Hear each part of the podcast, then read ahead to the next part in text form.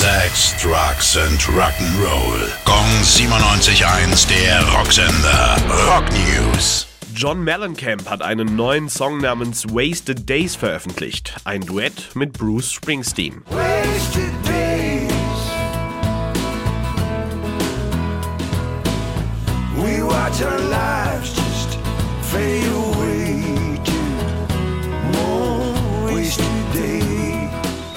Nächstes Jahr soll der Song auf dem neuen Album von Mellencamp erscheinen. Bislang wissen wir aber weder ein genaues Datum noch einen Namen.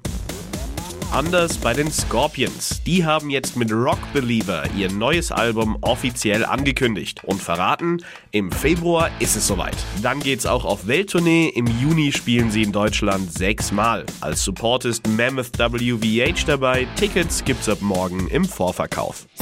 Gong 97.1, der Rocksender. Rock News. Sex, Drugs and Rock'n'Roll.